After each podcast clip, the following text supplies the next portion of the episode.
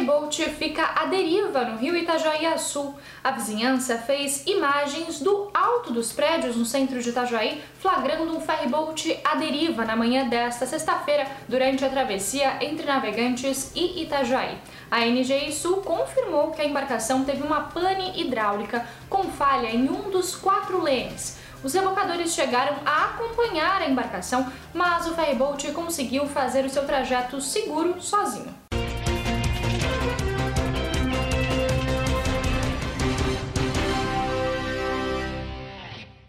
Forte Atacadista tem quase mil vagas de empregos. O Forte Atacadista está com 966 vagas de empregos abertas em 32 supermercados de Santa Catarina. Há vagas para a região de Itajaí. Para participar da seleção, o candidato deve ir até um supermercado Forte Atacadista às terças-feiras, levando o currículo e documentos pessoais com foto.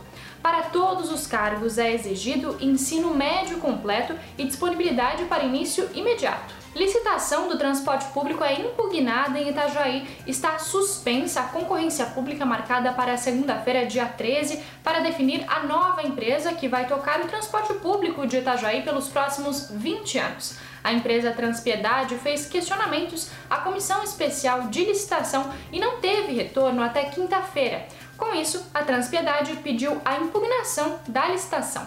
Esses foram alguns dos destaques desta sexta-feira aqui na região. Você confere mais em nosso site diarinho.net.